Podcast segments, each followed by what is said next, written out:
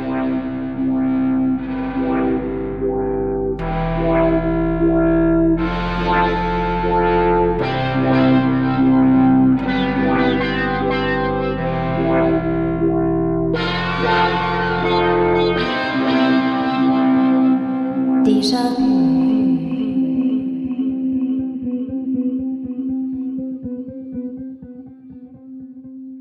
Ja, hallo und herzlich willkommen zurück zu dieser neuen Episode des Déjà-vu Geschichte Podcast. Mein Name ist Ralf und hier auf diesem Podcast erzähle ich alle zwei Wochen aus der Geschichte. Ich tue das aber immer mit womöglich der notwendigen Portion Augenzwinkern und mit einem Bezug zum Hier und Jetzt, dass wir auch wissen, was wir mit dem ganzen Geschichtewissen nun anfangen sollen. Ich entschuldige mich gleich, heute dürfte meine Stimme etwas anders sein als sonst. Ich bin schon wieder ein bisschen angeschlagen gesundheitlich. Also diese, ja Winter ist ein starkes Wort, diese Saison hat mich irgendwie ein bisschen erwischt. Ständig irgendwas. Aber ich dachte mir, ich setze mich jetzt trotzdem hin und mache eine Episode. Auch gleich eine zweite Entschuldigung. Es könnte durchaus sein, dass es ein paar Störgeräusche heute geben wird, so im Hintergrund. Meine Nachbarn oben haben anscheinend ihre Bowlingbahn wieder eröffnet.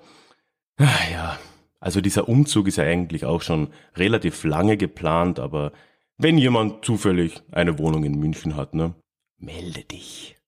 So, bevor wir in die Episode reinstarten, Entschuldigung für das leichte Abdriften, möchte ich dich wie immer noch auf den Déjà-vu-Geschichte Newsletter aufmerksam machen.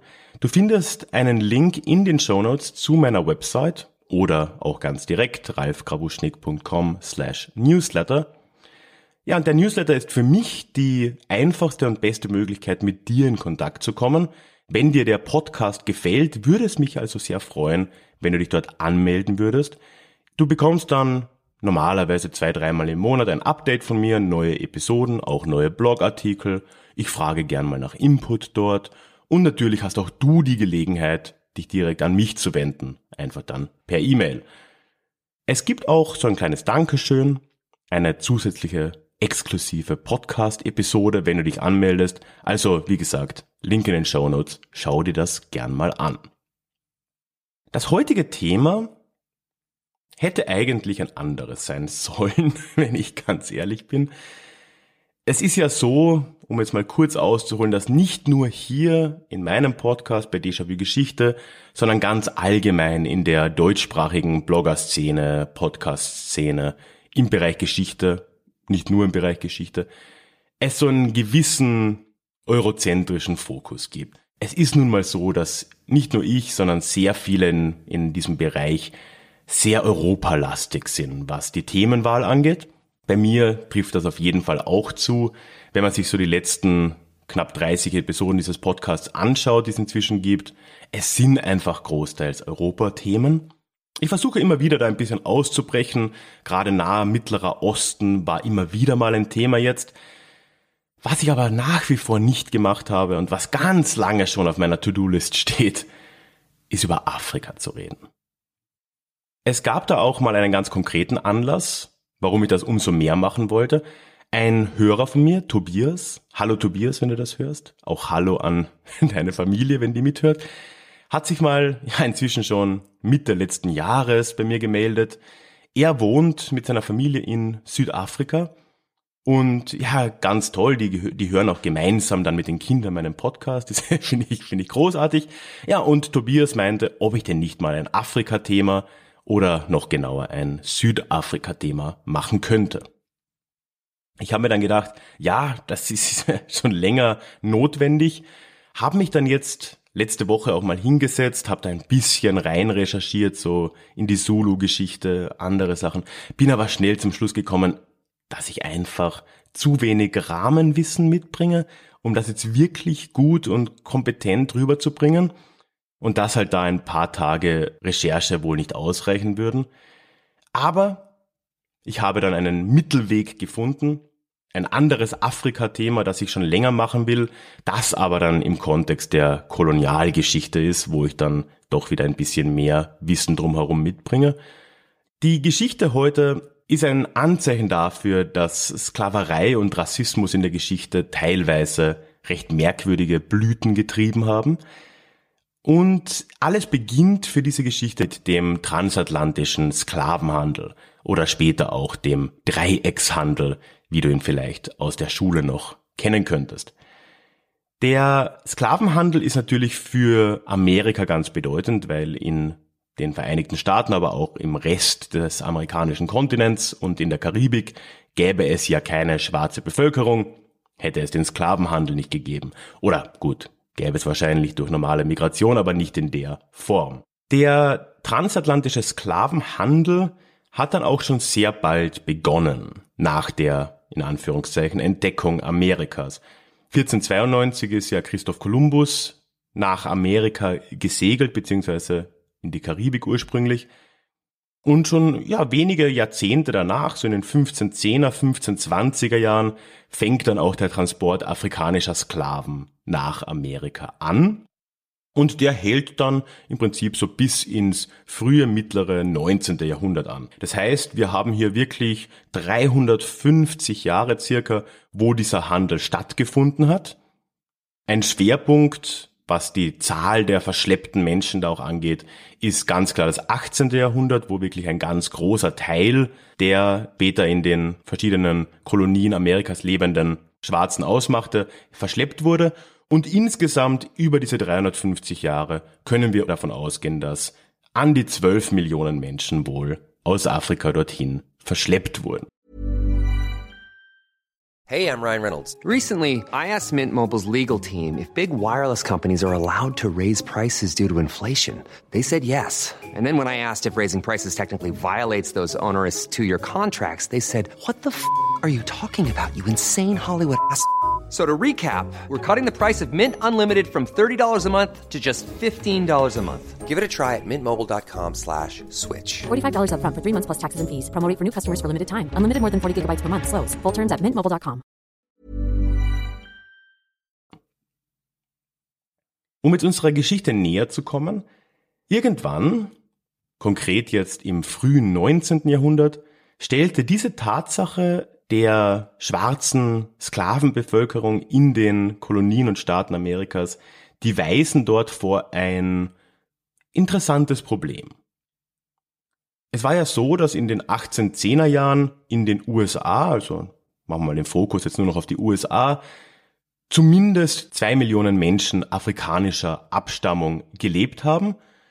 Der große Teil von denen war in dieser Zeit immer noch versklavt, aber es gab schon um die 10 Prozent freie Schwarze in Amerika. Das heißt, so um 1810, 1820 rum gab es an die 200.000 freien Schwarzen in Amerika. Die meisten waren in den Städten des Nordens. Ja, und das war natürlich für die weiße Führungsschicht in den USA dann tatsächlich ein gewisses Problem. Denn man wusste nicht so recht, was man mit diesen freien Schwarzen denn genau machen sollte. Einerseits herrschten ja alle möglichen rassistischen Vorurteile vor. Also man sah nicht die Möglichkeit, dass diese Schwarzen frei oder nicht sich in die Gesellschaft wirklich integrieren könnten. Man hatte dann wohl auch noch ganz klassische Vorurteile, dass die halt mental nicht in der Lage wären, eine gleiche Rolle zu spielen wie die Weißen Andererseits gab es dann aber auch so Vorteile, dass die zur Kriminalität neigen würden und alles, all diese Scheiße, die man ja auch heutzutage durchaus noch zu hören bekommt. Ja, und dann das zusätzliche Problem, dass die Weißen, Teile der Weißen sahen, war, dass die freien Schwarzen auch Instabilität bringen könnten, gerade im Süden, wo sie ja unter anderem sich beteiligen könnten an Sklavenaufständen oder diese befeuern könnten. Das war also das Problem. Und jetzt kommen wir zur Lösung. Die Lösung war die Rückkehr nach Afrika. Und das klingt für uns heute einigermaßen absurd, denn selbstverständlich kann von einer Rückkehr ja überhaupt nicht die Rede sein. Wir befinden uns jetzt im frühen 19. Jahrhundert, da hat dieser Sklavenhandel seit fast 300 Jahren stattgefunden und die weite Mehrzahl aller Sklaven in den USA, aber auch aller freien Schwarzen in, in den USA, war ja in den USA geboren. oder davor eben in den englischen Kolonien, hatten keinerlei Bezug zu Afrika. Die meisten, die aller, allermeisten freien Schwarzen, wenn nicht alle, waren Christen. Sie hatten eine amerikanisch-englische Kultur. Sie sprachen fast immer Englisch, etwas früher vielleicht auch noch Französisch. Das heißt, von einer Rückkehr können wir eigentlich nicht reden. Trotzdem war das Thema zu dem Zeitpunkt schon länger auf der Tagesordnung. Die Briten machten das nämlich schon seit einigen Jahrzehnten. So ab den 1780er Jahren begannen die schon damit, Schwarze aus ihren Kolonien, aber auch aus England selbst, also ebenfalls freie Schwarze, wieder nach Afrika zu bringen. Die Briten machten das in Sierra Leone oder was heute Sierra Leone ist. Da waren auch schon einige Amerikaner darunter, schwarze Amerikaner, damals noch Sklaven, die auf Seiten der Briten im amerikanischen Unabhängigkeitskrieg gekämpft haben. Ja, und diesen Loyalisten, wie man sie genannt hat, hat man damals angeboten, dass sie befreit werden würden. Die wurden dann kurz in Kanada angesiedelt, wo sie aber aufgrund der alten Stereotype wieder es relativ schwer hatten. Und dann begann Großbritannien damit, die eben auch nach Sierra Leone umzusiedeln. In Amerika wollte es ihnen dann schon sehr bald ein gewisser Paul Coffey gleichtun. Und der ist eine interessante Gestalt. Paul Coffey war nämlich kein Weißer. Er war, ich weiß jetzt nicht, was mütterlicher und was väterlicherseits war, aber er war auf einer Seite quasi Afroamerikaner und auf der anderen Seite Native American. Das heißt, eine doch auch für damalige Zeit oder gerade für damalige Zeit interessante und unübliche Mischung. Er war außerdem ein Quäker, und war wirtschaftlich sehr erfolgreich in seinem Staat, Massachusetts, war dort als Reeder unter anderem tätig, hatte eben auch einige Schiffe und hatte mit diesen Schiffen jetzt das Vorhaben, freie Schwarze aus den USA nach Afrika zu bringen, eben nach britischem Vorbild. Paul Coffey schafft es dann auch, einen Deal mit dem Vereinigten Königreich zu erreichen, dass er eine Erlaubnis bekommt, eben nach Sierra Leone schwarze freie Amerikaner zu bringen. Er hat auch einige Kongressabgeordnete in den USA auf seiner Seite und auch einige schwarze Aktivisten. Und so beginnt er 1816 damit, Leute nach Afrika zu bringen. Die erste Reise, eben im Jahr 1816, war nur für 38 Freedmen, wie man die dann genannt hat. Die freien schwarzen Amerikaner wurden als Freedmen bezeichnet. 38 wurden da nach Sierra Leone gebracht, in die bezeichnend benannte Stadt Freetown, in der damals auch manchmal noch so benannten Province of Freedom, wie die Briten Sierra Leone zeitweise genannt haben. Ja, und dieser Paul Coffey hätte da noch weitere Pläne gehabt. Er wollte noch einige weitere Schiffe dort auch hinbringen, starb aber dann im Jahr darauf, 1817. Tja, und jetzt beginnt die Society, die Gesellschaft, die auch die namensgebende Gesellschaft dieses, dieser Podcast-Episode ist, die Bühne, nämlich die American Colonization Society. Beziehungsweise im vollen Namen hieß sie eigentlich The Society for the Colonization of Free People of Color of America. Ja, und diese Society war tatsächlich jetzt etwas um einiges hochkarätigeres nochmal als alles, was dieser Paul Coffey jemals vorgehabt hat. Sie wurde im Jahr der Reise Coffeys gegründet, Ende 1816. Und tatsächlich geschah das unter ziemlich hochkarätiger Beteiligung. Einer der Anwesenden bei dieser Gründung war zum Beispiel James Monroe, der gleich im Jahr darauf amerikanischer Präsident werden sollte, heute vor allem bekannt durch seine Monroe-Doktrin. Aber ein ganz wichtiges Mitglied dieser American Colonization Society, der ACS, war ein gewisser Bushrod Washington oder auch Bushrod Washington, ich bin mir nicht ganz sicher, ein Neffe von George Washington und auch ein Richter am Supreme Court. Und auf der Liste fand sich auch noch Andrew Jackson wieder, der spätere Präsident der Vereinigten Staaten. Der dürfte aber anscheinend gegen seinen Willen da irgendwie aufgenommen worden sein. Na, wie dem auch sei, hochkarätiges Personal, das kann man schon sagen.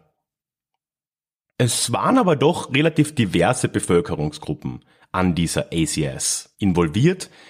das waren nicht nur Politiker, das waren durchaus auch Leute aus der Wirtschaft. Und die Beweggründe dieser Menschen waren sehr unterschiedlich. Einerseits gab es ja eine gewisse Anzahl an Philanthropen, die einfach der Meinung waren, dass für die freien Schwarzen die Ausreise nach Afrika eine Chance wäre, ihre eigene Gesellschaft zu errichten. Aber natürlich auch für die und für so ziemlich alle anderen Mitglieder der ACS war das auch rassistisch irgendwie untermauert. Weil die Meinung, dass diese Leute dort eine Möglichkeit hätten, einen eigenen Staat, eine eigene Gesellschaft zu gründen, ist eine Schlussfolgerung dessen, dass man es nicht als möglich sah, dass diese Schwarzen sich in die Gesellschaft Amerikas integrieren könnten. Und deswegen brauchte man eben eine andere Lösung. Also da war schon auch ganz klassischer Rassismus mit dabei. Auch einige der Gründe, die ich vorhin ja schon genannt habe, dass man die jetzt für mental, für kognitiv nicht gleich fähig erachtete, die schwarze Bevölkerung Amerikas, dass man glaubte, sie neigen zur Kriminalität und all das.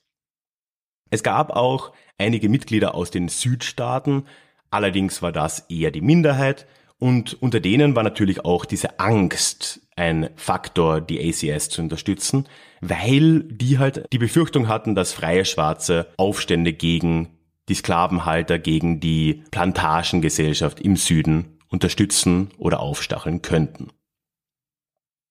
Nach ihrer Gründung sammelt diese American Colonization Society erstmal Geld, das tut sie durch Mitgliedsbeiträge, indem sie weitere, teilweise auch wieder hochkarätige Mitglieder der amerikanischen weißen Gesellschaft gewinnen kann. Sie gewinnt aber auch Förderung durch den Kongress und durch einige einzelne amerikanische Staaten. Knapp drei Jahre später, im Jahr 1820, ist es dann soweit, die ACS kann ein erstes Schiff chartern und nach Afrika schicken. Das Schiff war die Elizabeth und auf dieser ersten Reise wurden 88 schwarze Amerikaner und drei weiße, ich glaube, man hat sie als Verwalter bezeichnet, es waren wohl Aufpasser, wurden da nach Sierra Leone geschickt ursprünglich noch und von dort dann weiter in Richtung Süden, weil das Ziel war inzwischen geworden, das heutige Liberia. Die Taktik nimmt schon vieles vorweg, was dann später im Scramble for Africa, in der Kolonisierung Afrikas durch die Briten und Franzosen überall praktiziert wurde. Es gab dort wohl einen lokalen Herrscher in einem Teil des heutigen Liberias, der wird in den Quellen oft als König Peter bezeichnet, was wohl nicht sein echter Name gewesen sein dürfte.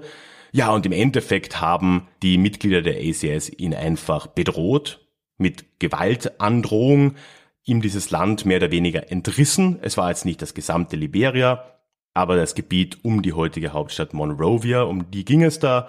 Und angeblich, ich konnte das jetzt nicht hundertprozentig verifizieren, hat man ihm dieses Land dann in Anführungszeichen abgekauft. Und zwar im Tausch gegen drei Fässer Rum, fünf Fässer Schießpulver, fünf Regenschirme, zehn Paar Schuhe und ein bisschen Tabak. Naja, also da hätte der Peter schon einen besseren Deal auch haben können, bin ich der Meinung. Was auch schon bezeichnet ist in dieser ersten Überfahrt mit dieser Elizabeth, ist, dass von diesen 88 Schwarzen die allerwenigsten freiwillig gekommen sind. Also die absolute Minderheit von denen waren tatsächliche freie Schwarze aus den USA, die eben für sich eine bessere Zukunft in Afrika sahen. Die Mehrheit waren Leute, die von der ACS selbst freigekauft worden sind. Also das waren Sklaven, die wurden von der American Colonization Society freigekauft und man hat die dann mehr oder weniger freiwillig nach Afrika geschickt und hat ihnen auch die Überfahrt entsprechend gezahlt. Äh, da kommen wir schon zu einem Problem, über das wir später noch ein bisschen genauer reden werden. Ein viel akuteres Problem nach dieser ersten Überfahrt und generell in der Frühzeit war aber die enorme Todesrate, die es dort in Liberia gab. Also diese Elizabeth fuhr dann über Freetown in Sierra Leone eben in Richtung Süden, hat dort dann eine erste Siedlung versucht zu errichten, noch nicht in Monrovia, aber in dieser Gegend. Ja, und die Sterblichkeitsrate war absolut gigantisch. Wie gesagt, es waren ja 88 Schwarze, drei Weiße. In den ersten paar Wochen starben alle drei Weißen und 22 der schwarzen Passagiere am Gelbfieber zum größten Teil, nehmen wir an. Und auch insgesamt in dieser Frühzeit der, ja, der Gründung Liberias, wenn man es jetzt so nennen will, war die Sterblichkeitsrate wirklich enorm. Es ist die höchste Sterblichkeitsrate, die in so einem Kontext jemals erfasst wurde. Wobei ich mir jetzt die Frage stelle, wie man den Kontext definiert, aber gut, ich stelle es mal so hin. In den ersten zwei, drei Jahrzehnten kamen insgesamt 4500 Leute knapp dorthin und davon überlebten nur 1800. Also weit unter der Hälfte. Allerdings muss man auch dazu sagen, dass das jetzt nicht ganz etwas Neues war.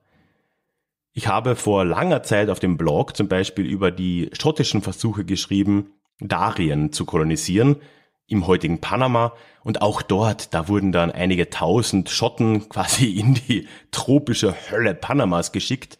Und die hatten auch eine enorme Sterblichkeitsrate. Ich habe jetzt die genaue Zahl nicht im Kopf, aber das dürfte durchaus in einer ähnlichen Liga sich abgespielt haben. Ich verlinke da den Blogpost auch nochmal in den Show Notes. Ja, trotz allem, also trotz der geringen Popularität unter den tatsächlichen Freien in Amerika und trotz der Sterblichkeitsrate kamen in den nächsten zwei, drei Jahrzehnten doch mehrere tausend Leute nach Liberia oder in das, was später Liberia werden würde. Und das war dann der Moment, als die ACS irgendwann wohl einfach keine Lust mehr hatte. das ist ja auch sehr bezeichnend. Gut, die Society hat das natürlich erstmal bezahlt. Das heißt, die Siedlung in im späteren Liberia war finanziert durch die ACS. Die Überfahrten waren durch sie finanziert. Sie stellte dort auch Gouverneure. Das war recht kostspielig. Und ja, jetzt irgendwann nach ein paar Jahrzehnten, in den späten 1840ern, wollte die ACS nicht mehr. Und sie fand da eine sehr elegante Lösung. Sie überredete einfach den Gouverneur, einen gewissen J.J. Roberts in Liberia, er war übrigens der erste schwarze Gouverneur, der seit wenigen Jahren da im Amt war. Ja, den überredeten sie 1847 einfach dazu, Liberia für unabhängig zu erklären, zu einer Republik und sich damit quasi aus der Affäre zu ziehen. Dieser J.J. Roberts macht dann auch genau das und Liberia wird 1847 zu einem freien Staat, zu einem selbstständigen Staat, allerdings zu einem durchaus US-dominierten freien Staat. Hey, it's Ryan Reynolds, and I'm here with Keith, co star of my upcoming film, If, only in theaters, May 17th. Do you want to tell people the big news? All right, I'll do it. Sign up now and you'll get unlimited for $15 a month in six months of Paramount Plus Essential Plan on us. Mintmobile.com slash switch. Upfront payment of $45 equivalent to $15 per month. Unlimited over 40 gigabytes per month. Face lower speeds. Videos at 480p. Active Mint customers by 531.24 get six months of Paramount Plus Essential Plan. Auto renews after six months. Offer ends May 31st, 2024. Separate Paramount Plus registration required. Terms and conditions apply if rated PG. Innerhalb dieses neuen Staates hat sich dann aber sehr schnell gezeigt, dass die Grundprämisse dieser Rückkehr in Anführungszeichen nach Afrika, ich weiß nicht, ob man die Anführungszeichen hört, wenn ich Rückkehr sage, denk sie dir dazu. Ja, diese Rückkehr hat halt nie so funktioniert, wie die Weißen hinter der ACS es sich vielleicht vorgestellt haben. Denn selbstverständlich haben die sogenannten Amerikoliberaner, also die ehemaligen Sklaven aus Amerika, die Freedmen aus Amerika, sich nicht als Teil der lokalen Bevölkerung gesehen. Äh, warum auch? Ja, das heißt, sie kamen dorthin, sahen sich als kulturell den Stämmen und Völkern der Region überlegen an. Sie waren ja Christen, sie sprachen Englisch, sie hatten diese hohe hörst du die Anführungszeichen, hohe amerikanische Kultur da mitgebracht. Das heißt, die sahen sich als etwas Besseres an und errichteten ja etwas dort, was eigentlich nur als Apartheid bezeichnet werden kann. Sie regierten über die restlichen Völker dieses neuen Staates Liberias quasi diktatorisch und die gesamte Macht blieb in einer ganz kleinen Gruppe von Amerikoliberanen und das noch bis weit ins späte 20. Jahrhundert hinein. Wenn man sich die Zahlen anschaut, ist diese Apartheid, wie sie in Liberia praktiziert wurde, fast noch ein bisschen krasser als die in Südafrika. Diese Amerikoliberaner waren eine unfassbar kleine Gruppe. In der Form nicht wirklich mit den Weißen in Südafrika vergleichbar. Insgesamt über die gesamte Aktivität der American Colonization Society kamen nur 12.000 US-Amerikaner dorthin. Es gab also 12.000 Amerikoliberaner, die ursprünglich dorthin gekommen sind. Na gut, klar, die haben natürlich auch wieder Nachkommen gezeugt. Aber nie, zu keinem Zeitpunkt haben diese Amerikoliberaner fünf Prozent oder gar mehr der Bevölkerung in Liberia gestellt. Es war wirklich eine winzige Gruppe, die zum größten Teil in Monrovia, in der Hauptstadt, auch noch konzentriert war die dieses Land nach der Selbstständigkeit 1847 vollkommen kontrolliert hat. Tja, und die Folgen davon haben sich dann ja irgendwann auch gezeigt. 1980 ist dieses Regime, dieses Apartheid-ähnliche Regime dann zerfallen und in den 90er Jahren folgte auch noch ein blutiger Bürgerkrieg in Liberia, was alles Folgen von genau dieser Besiedlungsstrategie durch die Amerikaner waren. Was diese Geschichte sehr deutlich zeigt, ist meiner Meinung nach etwas, was heute nach wie vor eine Rolle spielt, nicht nur im Diskurs in den USA, sondern durchaus auch bei uns in Europa, nämlich dass die Vorstellung der beherrschenden Klasse, damals eben der weißen Amerikaner, weit weg von dem war, was dann die tatsächlichen Akteure, in dem Fall die Amerikoliberaner, daraus gemacht haben oder wie sie die Situation gesehen haben. Für die Weißen war die Sache recht einfach. Erstens wollten sie die freien Schwarzen loswerden und zweitens hatten sie diese Idee, dass ja, die sind doch eh alle gleich. Das heißt, die schwarzen Amerikaner und die Afrikaner im späteren Staat Liberia, die würden sicher wunderbar miteinander auskommen, weil die sind ja quasi dasselbe. Das war die unhinterfragte Grundannahme, die hinter all dem irgendwo stand. Und wie wir dann sehen, im späteren Regime Liberias war das natürlich überhaupt nicht der Fall, weil die Akteure das ganz anders einschätzten.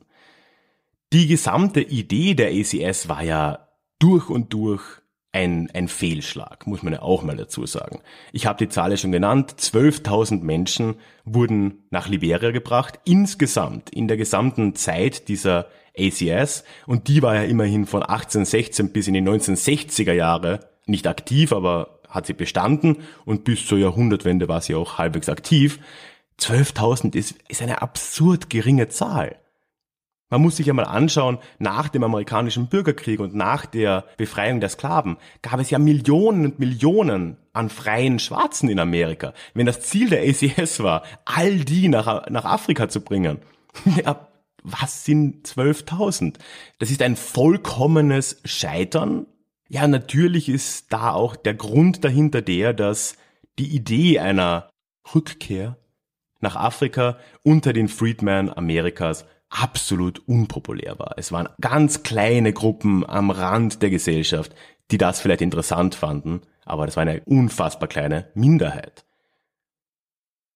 Ja, und was ich vorhin gesagt habe, ein Problem, das eben auch heute noch auftaucht, diese, oh, die sind eh alle gleich Idee dass man sich denkt, damals natürlich sehr viel extremer als heute noch, dass die Schwarzen Amerikas und die Schwarzen Afrikas doch ohnehin dasselbe sind. Das heißt, die kommen auch miteinander aus. Dazu kommt aber diese Idee, und das gibt's heute eben doch auch noch, dass Afrika immer so als ein großes, mehr oder weniger gleiches Gebiet angesehen wird. Wo ja in Wirklichkeit Afrika ein riesen Kontinent ist, ein unfassbar diverser Kontinent ist. Und sogar wenn man jetzt in diese Logik einsteigt, die die American Colonization Society vor sich hergetragen hat, diese Logik der Rückkehr, selbst dann macht das noch keinen Sinn, weil er nur die allerwenigsten der Leute, wenn überhaupt jemand, der dorthin kam, viele, viele Generationen früher vielleicht mal aus dem Gebiet Liberias abstammte. Das war ja auch nicht der Fall. Die waren ja anderswoher. Also das passt vorne und hinten nicht, aber es war egal, weil Afrika ist Afrika, Schwarze sind Schwarze. Und wenn man sich jetzt die vereinfachten und simplifizierten Darstellungen Afrikas anschaut, wie es sie heute teilweise ja auch noch gibt, dann ist ein gewisser Funke davon auch heute noch am Leben. Ja, und die Probleme in Liberia, die sind heute noch sehr am Leben.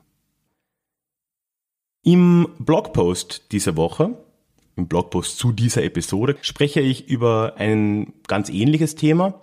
Ich möchte nämlich mir mal ein bisschen anschauen, warum die Sklaverei als Institution eigentlich noch viel rassistischer war, als wir alle glauben.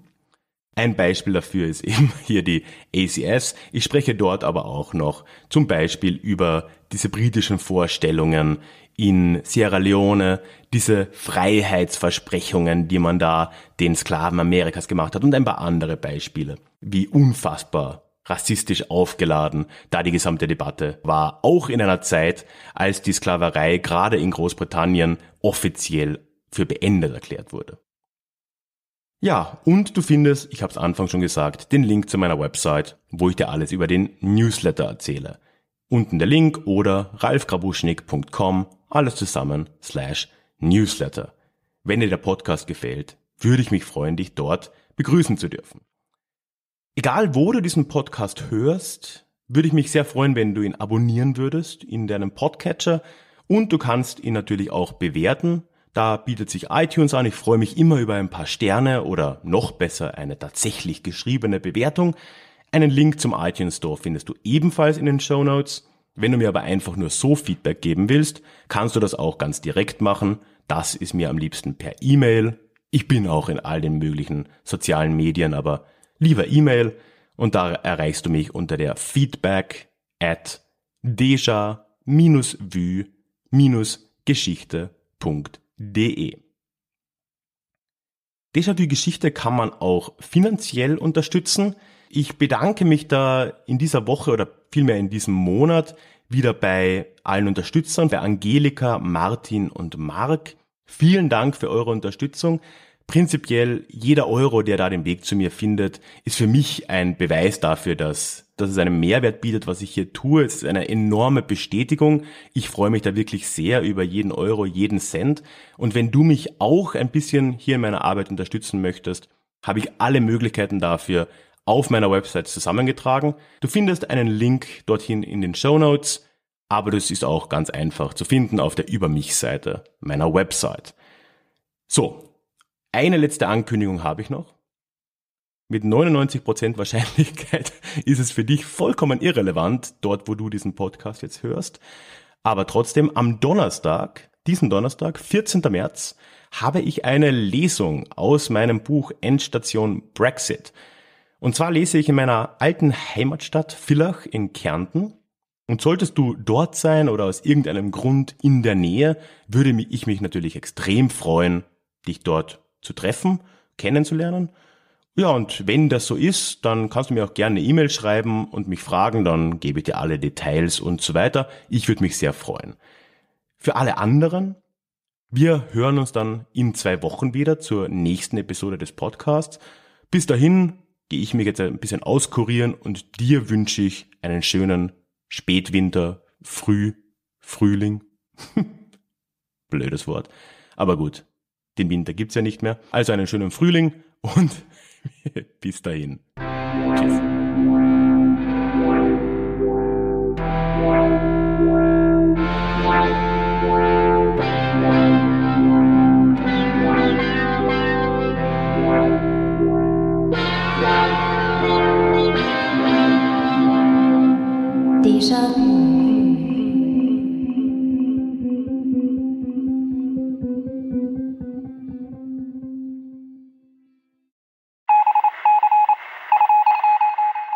Möchtest du dich noch mehr mit Geschichte beschäftigen? Dann werde doch Teil der Community und hol dir deine persönliche Dosis Geschichte regelmäßig ins Postfach. Mit dem Déjà-vu Geschichte Newsletter. Dort erwarten dich abwechslungsreiche Geschichte-Häppchen, zweimal im Monat direkt in dein E-Mail-Postfach, Austausch mit mir, ich kann dich erreichen, du kannst mir direkt antworten und ich melde mich auch garantiert wieder zurück. Und als Dankeschön das exklusive Hörbuch Psoffene Geschichte, wie Alkohol die Geschichte prägte direkt zum Download nach deiner Anmeldung. Alle weiteren Infos zum Newsletter findest du verlinkt in den Show Notes oder auf ralfgrabuschnik.com slash newsletter. Ich würde mich sehr freuen, dich dort begrüßen zu können.